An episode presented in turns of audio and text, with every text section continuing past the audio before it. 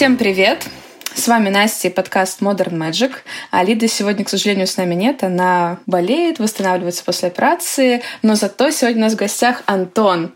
Антон, привет. Добрый день. Здравствуйте всем. Привет, Настя. Я предлагаю начать со знакомства и вообще э, дать тебе вот слово, чтобы ты рассказал о том, чем ты занимаешься, и вообще вот, может быть, как вы с Лидой познакомились, как ты узнала Modern Magic. В первую очередь о себе, конечно же. Даже не знаю, как бы с чего начать. Вот к теме христианской магии я пришел, может быть, не так давно, э, хотя являюсь христианином, ну, не всю жизнь, но практически с детства.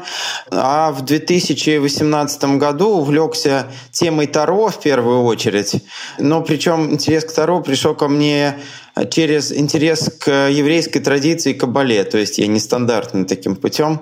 Вот благодаря одному человеку, который совмещал вот так вот одно с другим, я заинтересовался сначала Таро, и потом очень быстро попал на группу «Адекватное Таро» ВКонтакте. Вот так узнал о Лиде, о ее сначала вот этих видео на Ютубе, вот, которые смотрел и знакомился с азами вообще Таро. До сих пор всем советую, кто делает самые-самые первые шаги, кто еще пока ничего совсем не знает, вот, потому что эти простые видео, выложенные в открытом доступе, они очень много дают на самом деле, хорошей базы вот каких-то базовых понятий.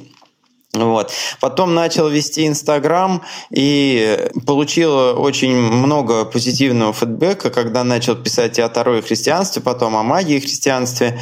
Вот. Для меня это было неожиданно, потому что неожиданно было встретить вообще позитивный отклик на эту тему, поскольку часто эти вещи считаются несовместимыми между собой, вызывают какой-то хейт или как минимум непонимание, но я заметил, что именно вот в современном таком вот комьюнити ведьминском и тарологическом Инстаграма очень такая принимающая вообще публика. Вот там мы начали с Лидой сначала общаться, вот, хотя сначала я ее воспринимал как немного, ну не знаю, она была для меня большим авторитетом, таким человеком немного таким заоблачным, тем, кто давно занимается Таро, кто несет эти знания, вот, а я был еще новичком, вот, но со временем как-то мы нашли общий язык, и вообще в Инстаграме я встретил очень много людей, которые относится с принятием, с интересом и стал более активно развивать эту тему, в том числе и для себя, читать зарубежных блогерок и блогеров по теме христианской магии, христианства и Таро. И, в общем, это ну, приобрело тот характер, который есть сейчас. А так, вообще, я занимаюсь наукой, в том числе я учусь в аспирантуре, но довольно-таки поздно пошел в аспирантуру, уже так по своему желанию, спустя 10 лет после окончания вуза. Вот, занимаюсь русским сектантством, может быть, не столько магией, но мистикой в какой-то степени тоже. Ну, вот как-то так, в самых общих чертах.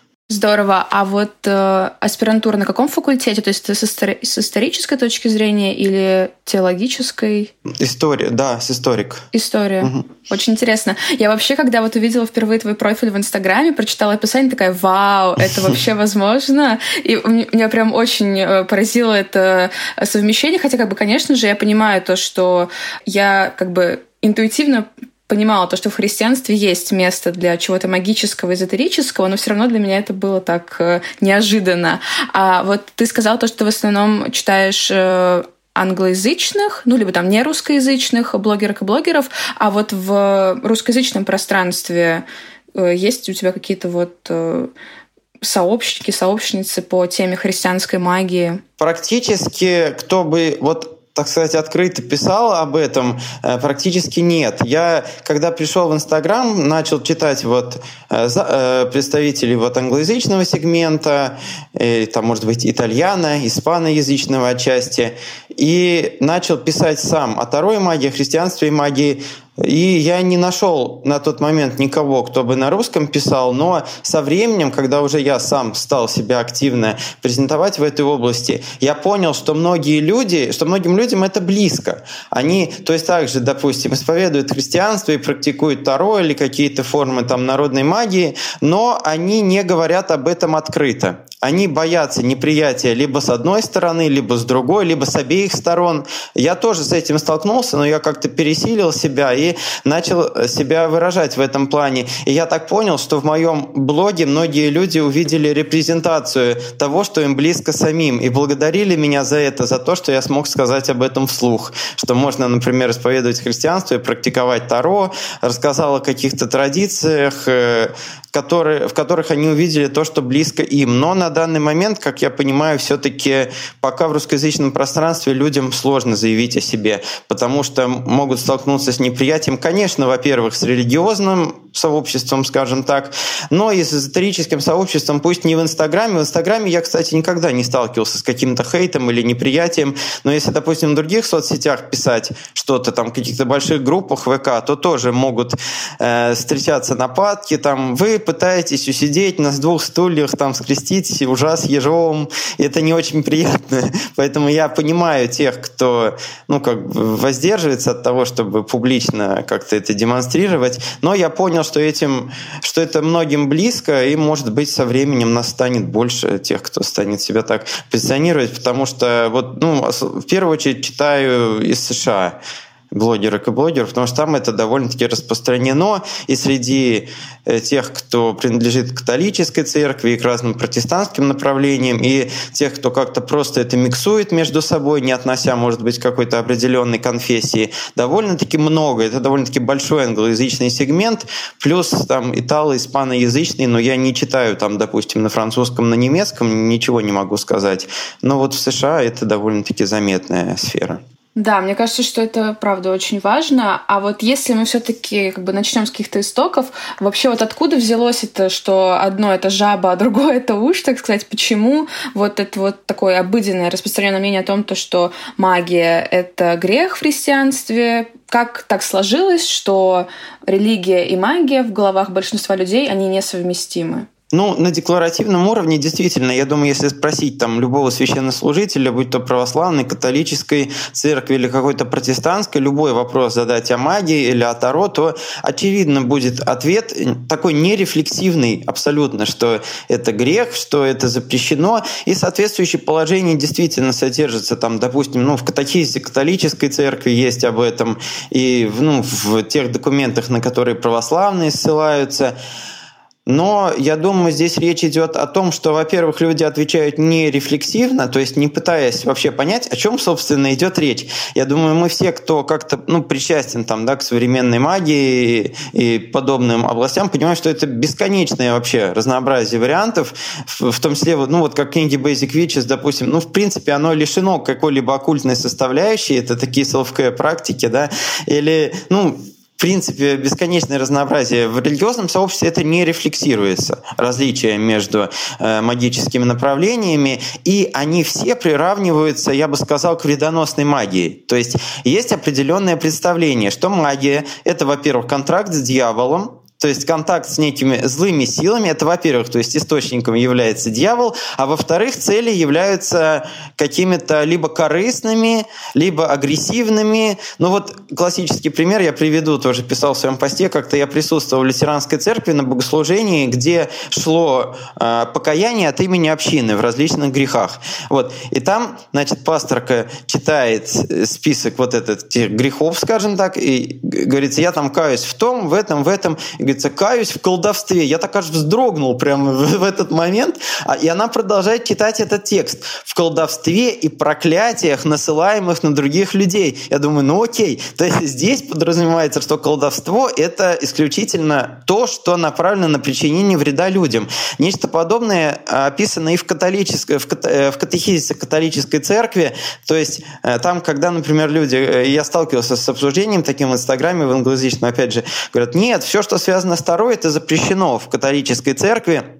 Читайте катехизис, и дальше идет ссылка. Я нашел этот катехизис, что именно там сказано. Там сказано, что запрещены все формы там divination, гадания и прочего, и, и, связанного с вызыванием демонов в корыстных целях. Ну, то есть, как бы это ставится в один ряд. Я соглашусь, да, действительно, конечно, вызывание демонов в корыстных целях, наверное, как-то сложно сочетать с крестьянством, просто даже с сугубо этической точки зрения какая-то вредоносная магия или магия там, вот, ну, то есть, но мы же понимаем, что это одно узкое направление, ну, можно сказать, там, в терминах западной традиции гоэтия, да, то есть обращение mm-hmm. к демонам. Но это одна какая-то миллиардная часть из всего, что мы можем отнести к магии. И уж тем более, конечно, э, там практики мантические, ну, практически они ни у кого не связаны ни с какими демонами, ни с подчинением воли. То есть современный подход с этим не соотносится. Поэтому, я думаю, здесь корень в устаревшем и нерефлексивном определении магии, которое имеется в религиозном сообществе. Вот наиболее, вот, мне кажется, в, простом виде можно так сказать. Спасибо, я поняла. А вот ты еще упомянул э, типа прорицание и предсказание будущего они тоже как бы маркируются как греховные. А почему они? Потому что человек не может заглядывать в будущее, это ему не, не по силам как бы. Э, ну да, во-первых, здесь речь идет о том, что опять же их ставят э, в один ряд с контактами с демонами, злыми силами, что, ну, то есть существует некий образ стереотипной какой-то гадалки, прорицательницы, которая взывает там к злым силам, чтобы там получить, получить знания посредством контакта с ними. И, во-вторых, это такое представление, о том, что таким образом человек лишается свободы воли. То есть все-таки во многих христианских направлениях э, свободе воли придается большое значение, э, потому что, ну, как бы человек сам выбирает грешить ему, не грешить и получает воздаяние за это. Это вот второй фактор, который я бы отметил. Но, с другой стороны, я бы опять же сказал, что современные мантические практики не отрицают свободу воли. Мы, может быть, в каких-то действительно там древних гаданиях они воспринимались как именно предсказание судьбы, которая определена заранее, и направо-налево хода нет. Но сейчас, мне кажется, практически никто так это не воспринимает. Вот, то есть думаю, что это тоже нерелевантно. Ни один аргумент там, об обращении к злым силам, ни другой о подавлении свободы воли к современным мантическим практикам не относятся. Современные мантические практики тоже можно интерпретировать иначе, как жребий, то есть ну, способ, в том числе как способ сделать правильный выбор, а к жребию в Библии прибегали неоднократно, и это вполне себе такой легитимный способ определения, как поступить. И в Новом Завете, и в Ветхом Завете люди к жребию прибегают многократно, чтобы узнать Божью волю. То есть они никаким демонам не обращаются и к злым силам, а даже скорее совсем наоборот. Я еще, наверное, должна прояснить, наверное, что я прям с таких супер э, позиций обывателя здесь выступаю. То есть как бы Антон у нас эксперт, а я задаю такие как бы э, простые, вроде бы, казалось бы, поверхностные вопросы. Э, но я сейчас вот еще подумала о том, что, возможно, магия может восприниматься как нечто противоречащее Э, христианству, потому что как бы в магии есть в том числе и какая-то агентность тех, кто выполняет практику, да, то есть, например, если ты делаешь заклинание, ты хочешь каким-то образом провести свою волю, да, и, возможно, это может идти в разрез с Божьей волей, да, то есть как будто бы человек ставит себя как бы поперек вот этой Божьей воли. Есть ли вот такие обсуждения этого аргумента в традиции христианской магии? Да, такое тоже есть. И причем оно идет э, рука об руку с тем, э, о чем говорилось раньше. То есть человек э, пытается воплотить свою волю. Если, допустим, э, в молитве он пытается как бы Э, к Богу обращаться, да, или к святым, но считается, что вот именно темные колдуны, они пытаются сделать то же самое, но посредством контакта, соответственно, с темными, с демоническими силами. Здесь вот такая э, бинарность имеется в виду, либо одно, да, либо другое. Но, в принципе, может быть, мы вот попозже поговорим, то есть э, в традиционных именно христианско-магических традициях это, ну, те же самые молитвы имеют место, просто они в некоторых там ритуализированных формах могут иметь место. Но это тоже магия, которая именно вот в христианстве существует. Хорошо. Да, но мы, наверное, попозже это тоже обсудим.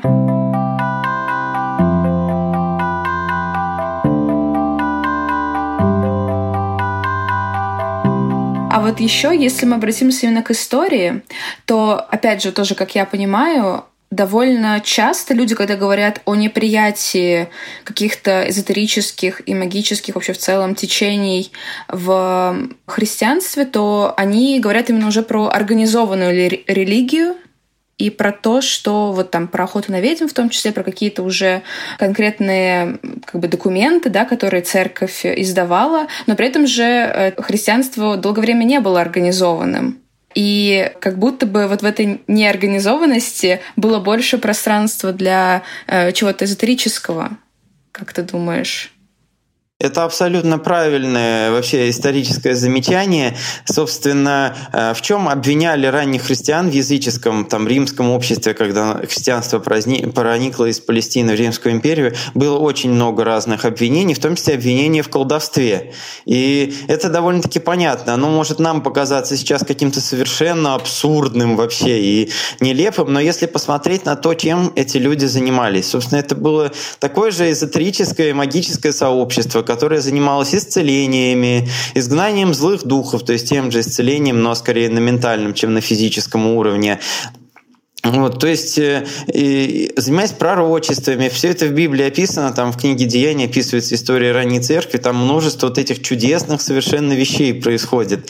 Вот, то есть это то, чего уже не было в формализованной римской религии, которая к тому времени находилась в упадке как религия, и превратилась скорее в то, что мы бы сейчас назвали гражданской религией. То есть это культ императора, культ семейных ценностей, и вот культ э, там местных каких-то вот этих мест, местных естественно, чтимых святынь, а жив, живого, живой такой вот религиозной практики там не было. И поэтому, конечно, христиане, которые славились тем, что они кого-то исцеляют, они там говорят на иных языках, они пророчествуют, они что-то такое делают, конечно же, были колдунами для этого, по сути, уже секуляризированного позднеримского общества, которое в чем-то ну, похоже плюс-минус на наше, где есть институциональная религия, которая находится в некотором упадке и формализме, и есть какие-то новые живые течения.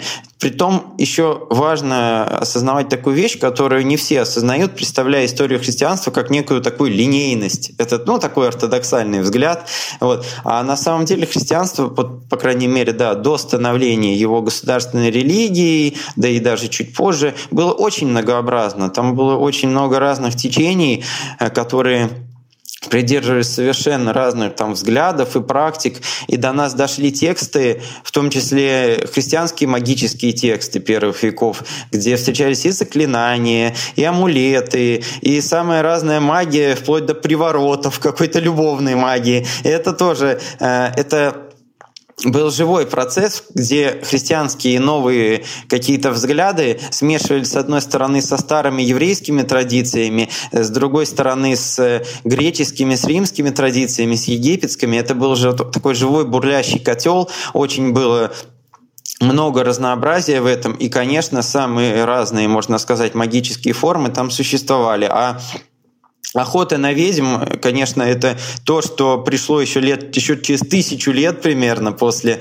вот этого раннего этапа и отражало в том числе и внутреннюю борьбу, которая тогда обострилась между католиками, протестантами и различными течениями. Вот, то есть, конечно, это э, страшные события черной страницы в истории христианства, но не имеет очень много сторон, в том числе и ту, что в колдовстве, опять же, в эпоху охоты на ведьм обвинялись какие-то неправильные, скажем так, христианки и христиане, которые придерживались других взглядов. Там, допустим, католички в Англии, в протестантской преследовались как ведьмы за свои практики. Где-то в Центральной Европе могли преследоваться протестанты за свои неправильные с точки зрения католиков практики. То есть вальденсов преследовали как колдунов. Вот это, да, это действительно связано скорее с вопросом власти во многом. То есть э, правильно я понимаю то, что вот за это там более чем тысячелетие э, прошел такой путь организации религии именно в институты уже с конкретными там какими-то механизмами власти, осуществления этой власти,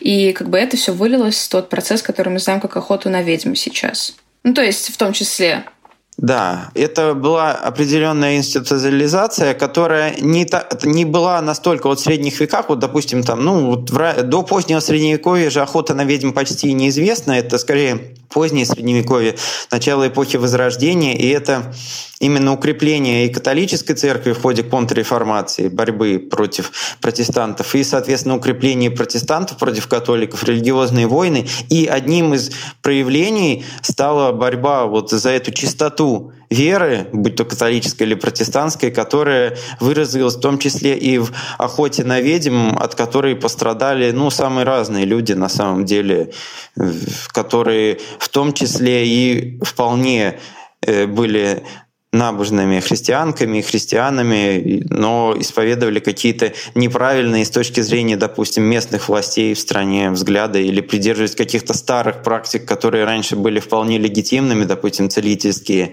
практики, которые новой э, властью, там, новой институциональ... новыми реалиями институциональной церкви считались уже неприемлемыми, как какие-то пережитки, суеверия и прочее. То есть правильно понимаю, то, что это вот была именно такая борьба против того, того буйства, о котором ты говорил, что оно было раньше. То есть это вот разнообразие течений, каких-то практик в том числе. Ну да, разнообразие течений, оно, конечно, уже, в принципе, в Средневековье, может быть, и не было такого разнообразия. Это больше такое вот то разнообразие, которое, я говорю, больше относится к периоду поздней античности, то есть раннего христианства. Угу.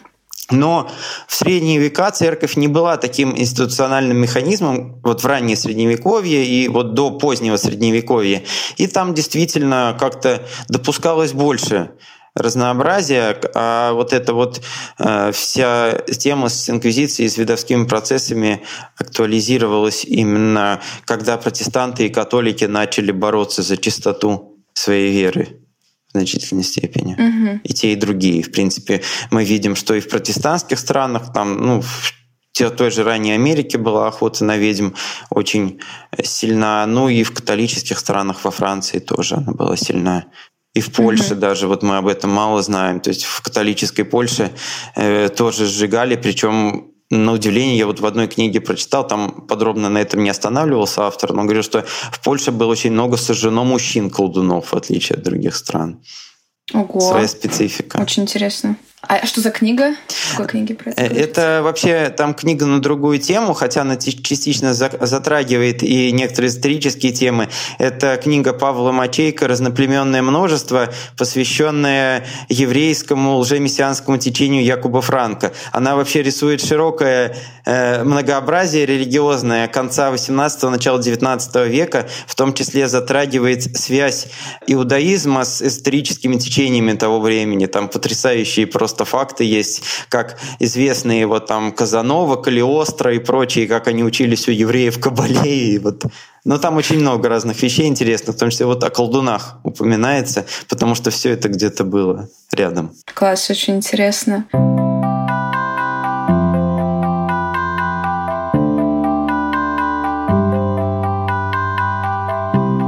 Окей, если мы дальше будем двигаться вот как бы по хронологическом порядке, то после вот этих видовских процессов, э, после расцвета инквизиции, как обстояли вот как бы дела у магии в христианстве? Ну, здесь надо сказать о том, что еще Раньше, в принципе, в эпоху Ренессанса появилась, э, ну вот мы всегда можем говорить как какая-то народная магия, да, и как некая такая аристократическая, да, аристократические такие занятия магии, они, в принципе, шли параллельно между собой, не очень пересекаясь, и опять же, те представители истеблишмента, там, религиозного и светского, они не страдали от инквизиции, чем бы они ни занимались. Вот тоже, кстати, примечательный факт, то есть есть люди, которые известны как отцы церкви, которые занимались алхимией, допустим, допустим, или там чем-то еще. Но они были уважаемыми членами общества, и никто их даже там не обвинял ни в чем. Но я к чему клоню? К тому, что в, примерно вот в эпоху Ренессанса активно зарождалось и развивалось эзотерическое христианство, то христианство, которое, э, те мыслители, скажем так, которые хотели углубить христианство, найти в нем дополнительные смыслы, которые, как они считали, там скрыты, за счет расширения его, с одной стороны, за счет еврейской мистики, кабалы в первую очередь, которые труды начали переводиться там на европейские языки и так далее. И с другой стороны, за счет позднеантичного герметизма, то есть эти все источники, еврейские, языческие, христианские, ими объединялись в некое общее такое фундаментальное знание герметическое. И вот это эзотерическое христианство, которое ну, более, так скажем, активно стало себя выражать в эпоху Ренессанса, оно развивалось активно в новое время в форме розенкрейцерства, потом масонства.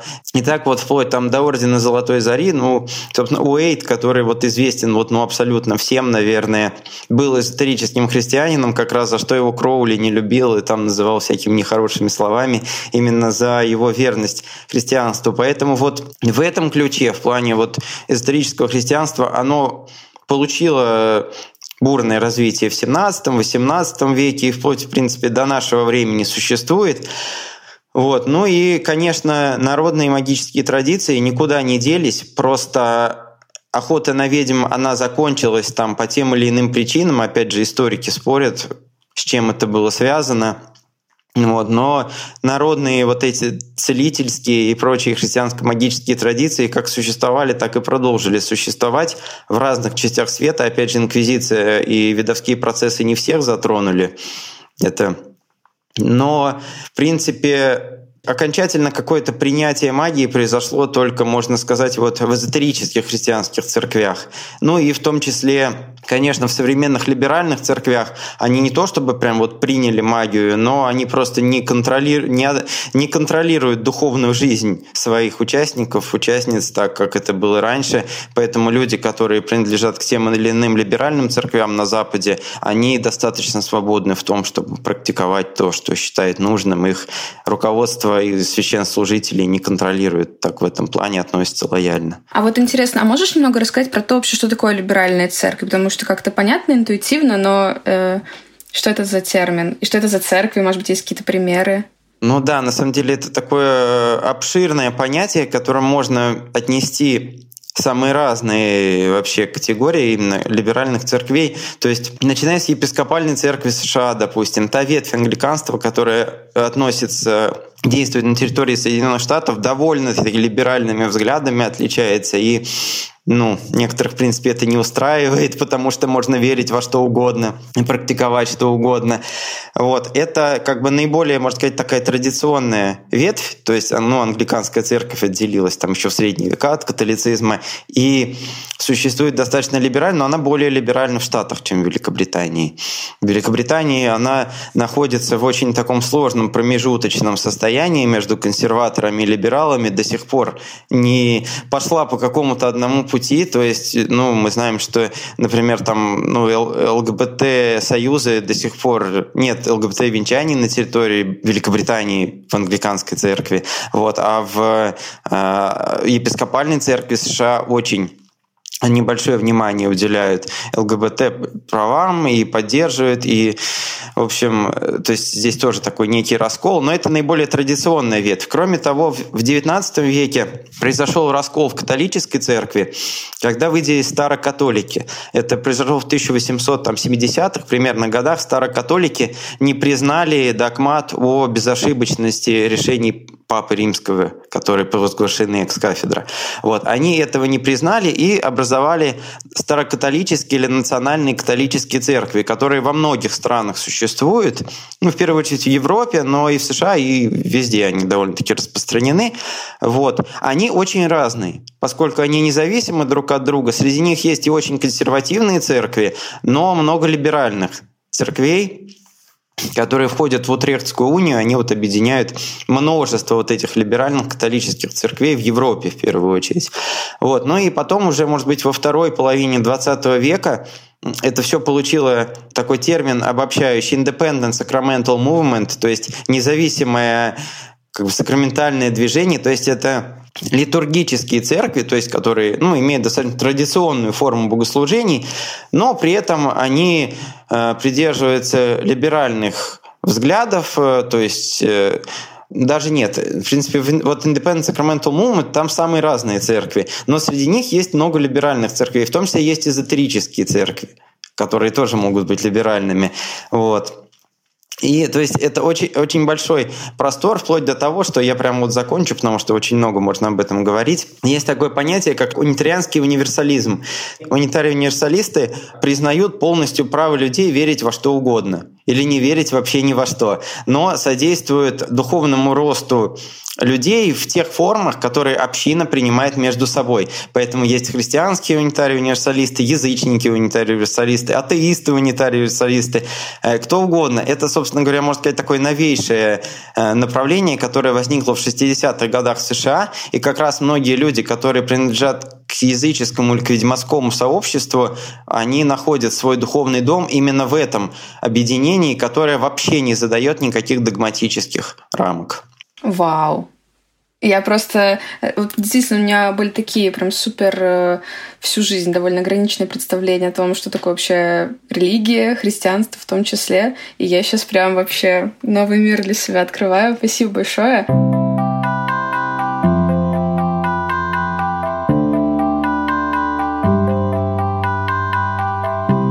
Окей, э, хорошо. То есть вот мы разобрались с либеральными церквями, мы примерно поняли какую-то вот хронологию того, что как, как мы, какие были пертурбации э, в религии и э, магии, ну, в основном в христианстве. То есть сейчас есть такой прям тренд на принятие но все равно я думаю, что не во всех, далеко не во всех традициях.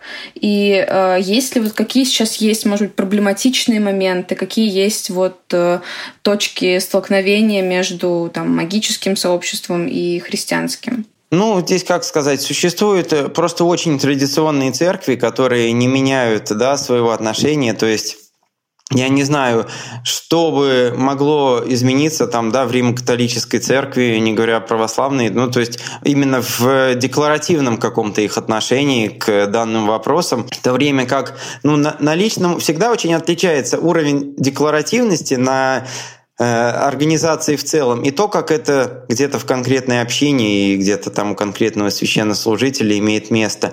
Поэтому э, я бы сказал, что, конечно, традиционные, вот наиболее традиционные конфессии, православие, католичество, вряд ли что-то где-то на, на декларативном уровне изменится. Как и, в принципе, и по многим другим вопросам, актуальным для современности, мы не видим вообще никаких изменений, потому что это огромные, очень костные структуры, которые изменить, я не знаю, знаю, может быть, даже Папа Франциск хочет что-то изменить в католической церкви, но вот так вот взять и махом там изменить какие-то вещи, которые они считают фундаментальными, то есть, ну, если он даже просто говорит там, что мы должны, не знаю, там, с уважением относиться к ЛГБТ, просто там, а, а венчать мы их не будем, это грех, даже это вызывает э, бурю просто возмущений. Вот, то есть эти структуры я не, не представляю, как бы они могли меняться, но тем не менее, э, мне кажется, сейчас вот по крайней мере, на Западе человек, который хочет найти свой духовный дом, в том числе в рамках христианства и э, в рамках э, магической какой-либо традиции, которая действительно с этим совместима, он найдет для себя такое место. Вот. Не знаю, mm-hmm. не представляю даже вообще в русскоязычном всем постсоветском контексте, как об этом говорить, но у нас существуют очень-очень маленькие маргинальные общины, которые могут тоже принимать таких людей. Вот. Но это, конечно, просто единичные случаи. А эти общины, они православные или какие? Больше принадлежащие к независимым католическим церквям. Тем самым вот Independent Sacramental mm. Movement. Такие общины существуют, но, конечно, крайне немногочисленные. Ну, собственно говоря, у меня есть друг священник, который, правда, уехал, ну, эмигрировал в Мексику, вот, которому я подарил свою первую колоду Таро. Я люблю рассказывать, что своим первую колоду Таро уехала в Мексику. Вот. Ну и у меня есть тоже друг священник э, одной небольш... тоже очень такой маленькой общины, независимой католической церкви, который, например, ну вот он, наверное, в чем-то либеральнее меня даже, например. То есть он сочетает христианские и индуистские практики. Я не то, что это там осуждаю, допустим, ну, боже упаси, нет, я считаю, что каждый имеет право идти каким угодно духовным путем. Но как бы я, например, ну, себя не представляю празднующим там индуистские праздники или делающим там алтарь индуистскому божеству у себя дома. Не потому, что я считаю, что это какой-то ужас, но просто у меня это не, не в личном моем мировоззрении это не вяжется одно с другим. А у него это вполне нормально, он служит мессы и он ну, соблюдает индуистские какие-то традиции. Вот. Ну, то есть на Западе это, в принципе, нормально. То есть, ну, множество таких людей существует. Но в России это пока единичные люди и единичные общины, которые могут, скажем так, понять вообще такой уровень либерального религиозного мышления. Ну да, у нас же еще есть большая проблема с тем, как сращиваются религиозные институты православные, в первую очередь, с государственным, да, и все вот эти вытекающие туда последствия. И закон об оскорблении чувств верующих тоже, мне кажется, может быть, кстати, может ли он как-то влиять на даже обсуждение христианской магии? То есть могут ли, например, подвести это под э, статью? Я думаю, при желании могут э, что угодно угу. вообще подвести под эту статью. Еще очень большая проблема, которая даже больше, чем закон об оскорблении чувств верующих, это закон о запрете миссионерской деятельности, закон Яровой так называемый. Он был шоком для нас. Ну, я сам принадлежу да, к небольшой вот этой независимой католической церкви на территории России. И когда этот закон приняли, мы были полностью дезориентированы, потому что, соответственно, с этими положениями законов, мы там, ну, даже группу ВКонтакте не можем свою вести, потому что это тоже миссионерская деятельность, и штраф для организации может достигать нескольких миллионов рублей. Вот, это стало большим ударом и во многом застопорило развитие вот таких маленьких независимых общин, либерально ориентированных, потому что мы сталкиваемся с запретом миссионерской деятельности, с, там, с оскорблением чувств верующих, там, с законом ЛГБТ-пропаганде, если община служит для ЛГБТ-персон. То есть здесь очень-очень много да, таких стоит преград для того, чтобы такие общины себя активно провозглашали где-то, то есть как бы загоняются в подполье, по сути, вот этим всем делом. А этот закон в каком году он был принят? В 2015, насколько я помню. Вот просто я ездил как раз в Москву к своим друзьям, которые вот представляют эту общину, и мы в недоумении просто обсуждали, как же нам, нам, то есть даже нельзя теперь там написать, что у нас богослужение такого-то числа там-то проходит. То есть это уже нарушение закона, за которое могут оштрафовать на несколько миллионов рублей. Кошмар. И если это норм, если это нормально обсудить, э, то как вы обходите этот закон, как вы продолжаете существовать? Честно говоря, как бы не ведем активной деятельности, по сути. По сути, активность угу. законсервирована более-менее вот той средой, которые и так как бы этим интересовались, и люди мало находят, мало приходят, но если кто-то очень хочет, то, конечно, найдет способы. Но ну, да. публично вести деятельность для таких вот небольших религиозных общин сейчас очень проблематично, потому что множество существует препятствий к этому. Это просто ужасно. Я, честно говоря, даже не слышал про этот закон, но... Он давно уже, потому я, что я, существует. Я не удивляюсь, на самом деле, потому что это в целом вполне в духе действующей власти, к сожалению.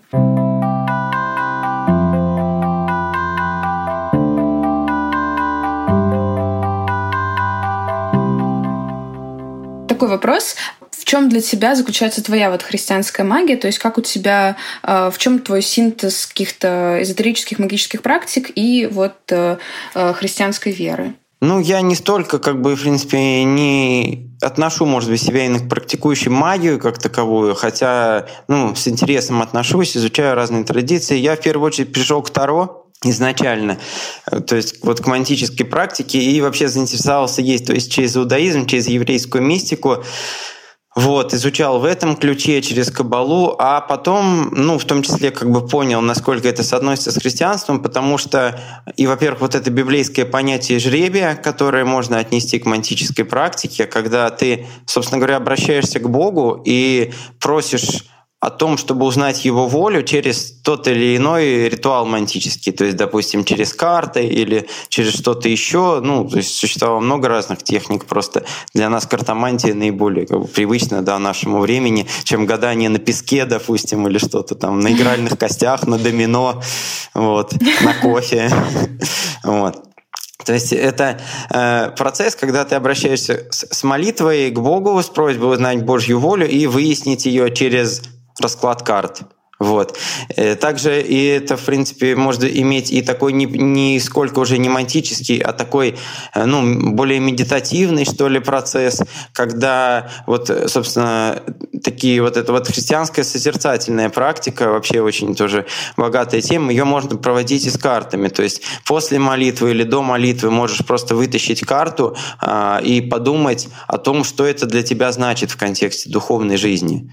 Вот. Это можно совмещать с молитвой, можно совмещать с прочтением каких-то библейских отрывков, которые ты либо сам там случайно выбрал, либо церковь предлагает на каждый день чтение. Вот опять же, некоторые блогеры, вот американские так делают. Вот на каждый день идет три чтения, три фрагмента из Библии. И они выкладывают три карты к каждому чтению и пытаются это проанализировать. Как, допустим, эта карта соотносится с этим библейским отрывком. Тут много всяких инсайтов можно найти таким путем. Даже даже вообще не занимаясь никак, ничем похожим на гадание, если это смущает как бы и некомфортно. Вот, потому что, ну, некоторые, кстати, из этих людей принадлежат и к Римо-католической церкви.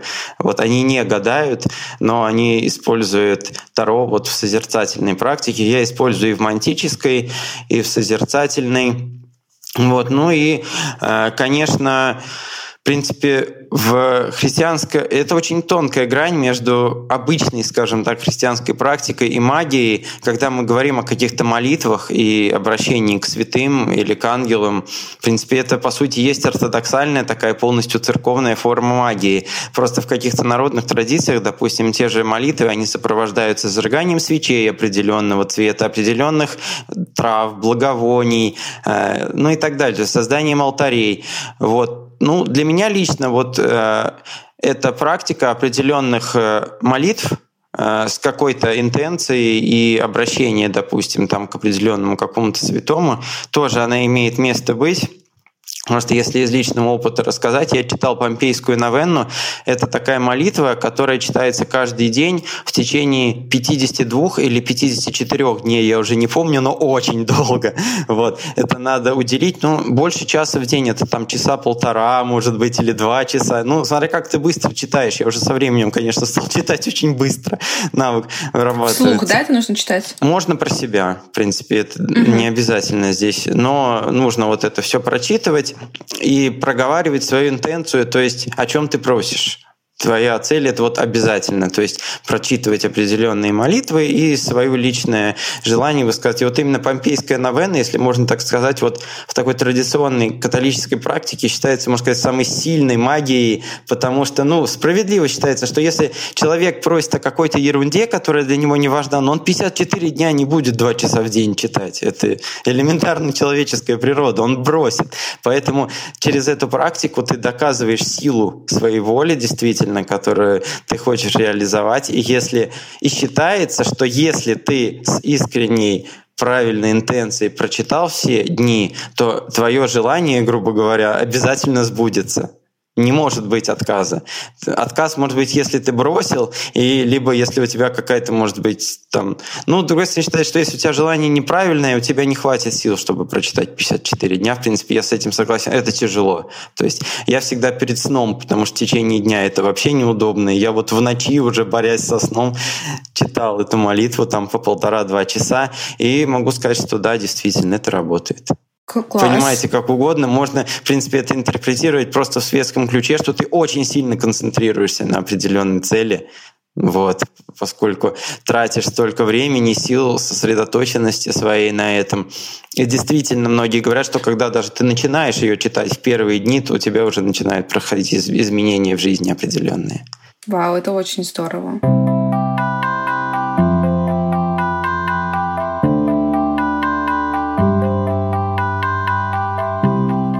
А вот я сейчас еще вспомнила, я когда готовилась, ну я так э, не очень сильно погрузилась в тему, но тем не менее нашла видео одной э, ведьмы, э, она из США, и она там тоже как бы вот раскладывала, почему э, там христианство и магия не противоречат друг другу. И она именно э, вот именно ведьма, то есть она, я так понимаю, занимается магическими какими-то практиками. Вот. И она в своей аргументации делала большой упор э, на э, Евангелие от Фомы. Я так понимаю, что это как бы не одно из четырех основных, это апокриф. Да. А, вот. А, а ты знаешь про него что-то? Потому что я так понимаю, что там вот именно она выводила свою аргументацию через то, что в Евангелии от Фомы а, там запечатлена а, именно речь а, Иисуса, как я понимаю, если я ошибаюсь, то поправь. Все Нет, правильно? правильно. Там именно прямая речь идет. Там даже никаких событий не происходит. Там просто прямая речь записана. То есть как вопрос-ответ, по-моему, даже. Ну да, то есть там да. такие прям короткие куски. Вот. И там она вводит именно через то, что через манифестацию, то есть через какую-то вот именно э, манифестирующую силу молитвы. Ты знаешь об этом что-то? Ну, может быть. Я читал Евангелие Фомы. Это очень сильный текст, который вот, ну, производит впечатление действительно. Знаешь, но, честно говоря, я не помню, что именно вот там об этом сказано, но Возможно, просто сейчас уже не могу вспомнить, что именно в Евангелии от Фомы сказано об этом. Вот, но в апокрифических источниках вообще много тоже можно найти действительно вдохновение для каких-то магических практик. Это действительно так. И, в принципе, вот эти эзотерические церкви во многом ими пользуются. А вот можно такой вопрос? Возможно, он банальный или какой-то глупый, но вот про отличие от этих четырех основных э, Евангелий, да, и остальных апокрифических текстов. Как вообще вот произошло это разделение и какое отношение к, к апокрифам в, в, ну, в такой в более организованной и как бы мейнстримной, если можно так сказать, более консервативной религии? Ну, в консервативной религии их просто ну, не принимают в расчет, э, грубо говоря. Ну, просто говорят, да, это там поздние тексты, которые кто-то когда-то написал, э, но действительно они уже очень разнообразные. В основном скажем так, это сочинение мистического характера. То есть, если кто-то приступает к апокрифам, надеясь найти там какую-то альтернативную биографию Иисуса, допустим, там подробности его жизни, то обычно там, ну, то есть эти тексты не претендуют на историчность, скажем так. Они содержат в себе именно мистическую составляющую, как, кстати, и ветхозаветные апокрифы, то есть кто-то, там, я помню, на Фейсбуке писал, а что в ветхозаветных апокрифах сказано о филистимлянах? Странах. Да там даже люди не задавались таким вопросом. Они задавались вопросом, как устроен дворец Бога на небе и как там пройти из одной комнаты в другую. Ну вот, какие пароли надо сказать, чтобы к Божьему престолу пройти, чтобы тебя там не зарубили ангелы мечом.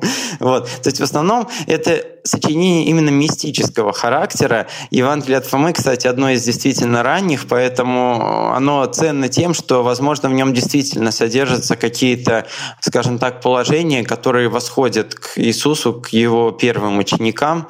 А другие тексты существуют ну, да, довольно действительно поздние, и это уже такие, ну, можно сказать, как, как фанфики, что ли, то есть, потому что они были написаны спустя, спустя несколько веков и содержат порой какие-то вещи, которые, ну, совсем не, не увязываются, да, со всем предыдущим. Это творческое развитие христианской мысли, но, в принципе, и Евангелие, это и это тоже творческое развитие. Они же тоже появились не сразу, они были написаны спустя какие-то десятилетия или даже века, их тексты менялись, это все известно. Ну, по библейской текстологии очень много написано, в том числе популярных книг Барта Эрмана. Его даже в России очень активно издают на русском. Можно почитать о том, как рождались евангельские тексты.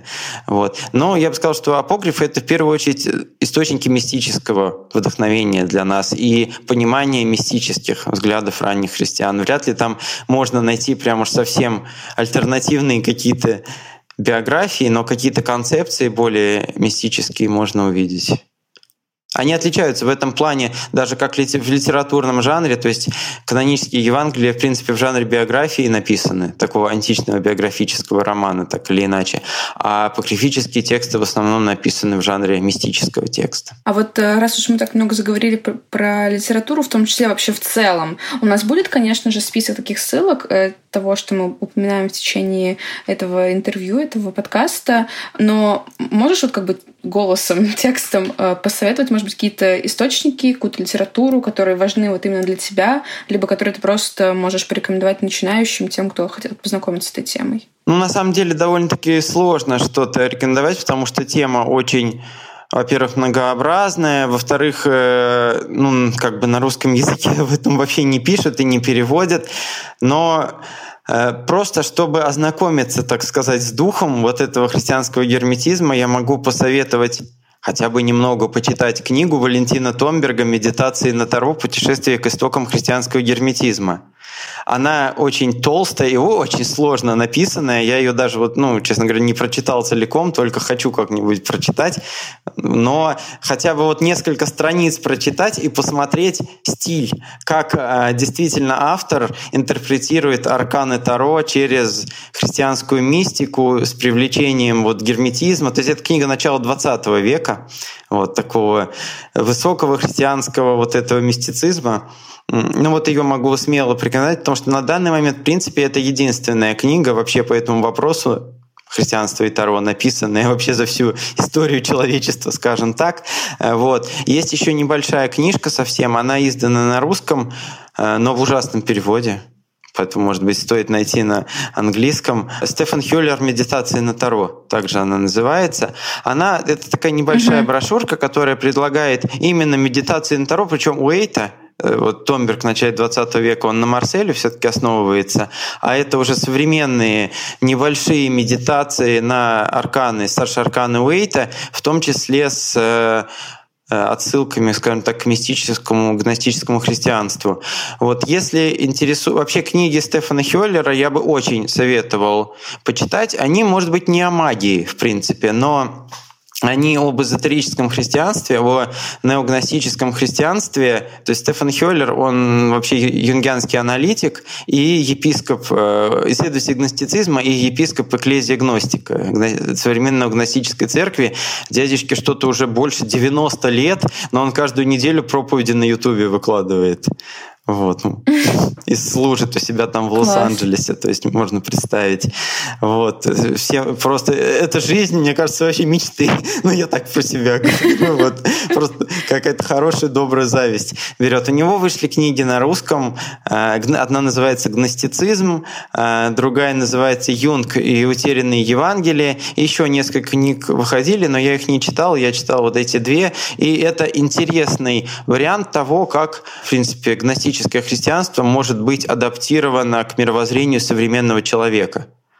Мне кажется, это важно. Он mm-hmm. его интерпретирует через юнгианскую психологию. Может быть, в чем-то это, конечно, тоже такое устарелое, но потому что он все-таки человек из первой, даже, можно сказать, половины 20 века, человек, который там застал психоделическую революцию. Ну, если его возраст сейчас за 90, можно себе представить. Но все же он так пишет свежо, живо, немножко так пафосно, но когда первый раз читаешь, это действительно кажется откровением, э, как можно вот это христианство понимать в более более таком современном ключе, без пуританства, без каких-то рамок вот этих вот очень жестких. Вот эти книги тоже могу посоветовать. Вот, ну не знаю, насколько можно посоветовать книгу. Ну, Жозефена Пеладана «Как стать магом». Она вот издательство «Весь» издало ее, к сожалению, в переводе с английского, а не с французского. Вот. Но тоже так познакомиться с духом вот этой эпохи рубежа 19-20 веков, э, где Пеладан именно пишет, как стать магом в его понимании, что такое магия, при этом фанатично отстаивая католицизм, просто больше, чем самые ревностные католики. Он понимает его, конечно, весьма своеобразно. Вот. И вообще у него... Ну, он занимается эпатажем, там, по сути, всего чего угодно. Там, допустим, у него в книге в этой э, много таких очень мизогинных пассажей, но в то же время э, в предисловии к этой книге современные уже авторы пишут, что он просто занимался эпатажем всего, и вот в книге для мужчин он писал какие-то мизогинные пассажи, а у него есть книга для женщин, которая называется «Как стать феей», и там он пишет женщинам, вам не нужен брак, вам не нужна семья, там, будьте феями, там, не знаю, порхайте тут лугами. Вот, то есть, ну, это такое... И вашим, и нашим. Да, да. Вот, ну, вот для ознакомления, так сказать, с духом времени. А так, Э, вот, в принципе, о народной христианской магии можно найти скорее много статей таких разных, англоязычных и русскоязычных, именно посвященных конкретным традициям, там, не знаю, мексиканским, итальянским, американским. Просто, ну, если задаться целью, можно найти в интернете статьи даже в том числе и на русском языке, и на английском. Но я вот от себя могу порекомендовать э, Инстаграм Антона, потому что я готовилась к этому подкасту по твоему эфиру как раз-таки. Они у тебя, я так понимаю, сохранены тоже в IGTV. Вот, поэтому это будет первая ссылка в этих э, ссылках к этому подкасту, так что переходите, подписывайтесь.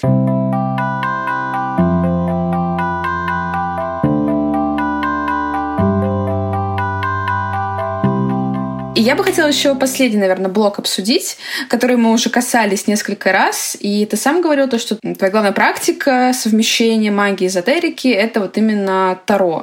Ой, магии эзотерики, христианства эзотерики. И расскажи, пожалуйста, про то, вот как бы как ты, вот помимо каких-то конкретных практик, может быть, как ты в значении Таро э, влияет э, христианство, в трактовании значения Таро влияет христианство у тебя, либо, может быть, ну, в общем, Предлагаю обсудить эту тему. Ну, вообще, хорошая тема. Можно начать с того, что Таро, в принципе, это плод христианской культуры. То есть э, в эпоху Возрождения ну, кто бы что ни говорил, конечно же, люди там увлекались разными идеями, там черпали вдохновение из античных источников, но они все были христианами.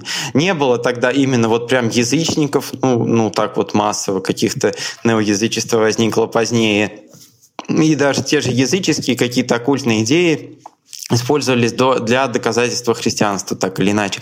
Поэтому, в принципе, образы традиционного Таро, они все связаны с христианством, так или иначе. Ну, мы там видим и папу, да, и Рафанта, и, э, э, и так далее. Ну, и в карте умеренность, и в других, ну, уж я про страшный суд вообще мучу. То есть в самом ряде арканов и в их иконографии, будь то в Марселе, там в ранних колодах, или Уэйта, который был христианином, везде там, в принципе, христианская символика прослеживается, и э, ее изучение, конечно, помогает в определенной степени углубить понимание арканов. Здесь немного возвращаясь да, к нашему предыдущему блоку на тему, что читать.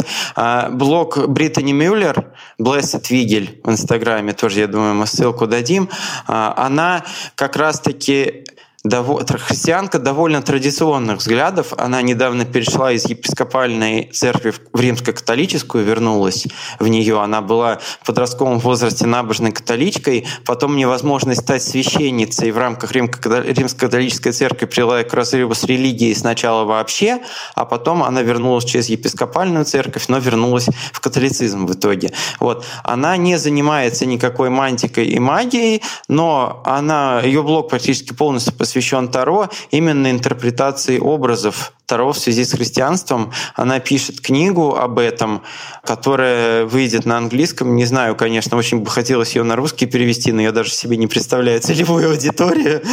Вот.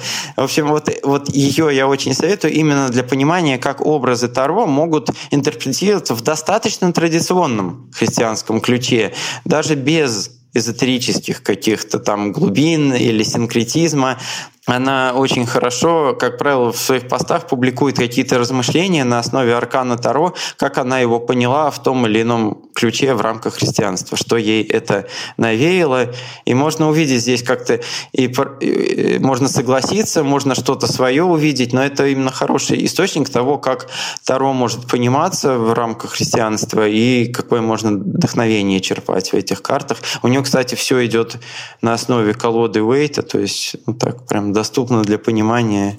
Очень здорово. Ну, в целом понятно, да, то есть там Иерофант, Страшный суд, а вот какие-то карты, которые, например, более далеки от каких-то христианских символов, как вот ты, например, их трактуешь, там, не знаю, можешь какой-нибудь любой пример привести из арканов или даже не только старших?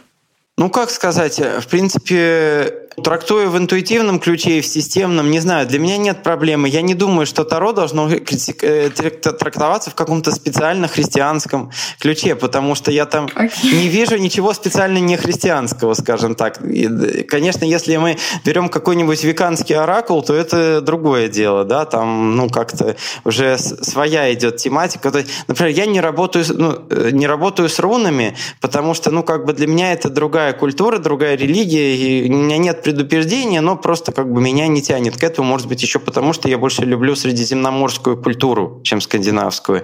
А Таро — это как раз средиземноморская и христианская культура, и для меня нет проблем как бы вообще никаких в работе с этой системой. А вот, допустим, руны — это совершенно другая система, другая культура и религия, в которой они зародились, поэтому, ну, как бы лично я даже этого не касаюсь, не из предубеждения, что это как-то плохо или страшно, а просто потому что, ну, как бы у каждого свое. Угу. Не знаю, насколько я ответил, но вот, то есть, как бы проблем с трактованием второй не возникает, потому что это, собственно, продукт христианской культуры, и не вижу его как-то особо нужды в его реинтерпретации. Ну да, хорошо, я поняла. Просто я вот как раз-таки проясняю эти моменты, потому что кажется, что как будто бы должна быть отдельная а, трактовка, но теперь я поняла, что это в целом не противоречащие друг другу вещи. Антон, спасибо тебе большое за этот разговор. Я вообще не лукавля, не кривя душой. Мне было очень интересно. Спасибо, что э, терпел мои э, глупые вопросы. Возможно, благодаря этим вопросам как раз-таки нашим слушательницам и слушателям стало э, понятнее. Вот, спасибо тебе большое. Спасибо, что позвали. Мне было очень приятно побеседовать. Вообще всегда на эту тему приятно побеседовать. Спасибо за такой интерес и за вопросы совершенно не глупые, абсолютно уместные. В общем, спасибо за такой приятный разговор. И ко всем обращаюсь, кто, может быть, слушает, там заходите ко мне в Инстаграм. Если что, не стесняйтесь задавать вопросы. То есть к обсуждению таких тем я открыт абсолютно. То есть, если что, можно писать тебе в сообщение, да, можно, писать комментарии. Можно, да. Приглашаю, буду рад общению. Отлично. Если вы хотите, если вас заинтересовала эта тема, то идите к Антону в Инстаграм. Ссылка в описании будет. Первое, самое главное. Спасибо большое, Антон, еще раз. И а, всем до свидания, всем до новых встреч. Пока. До свидания.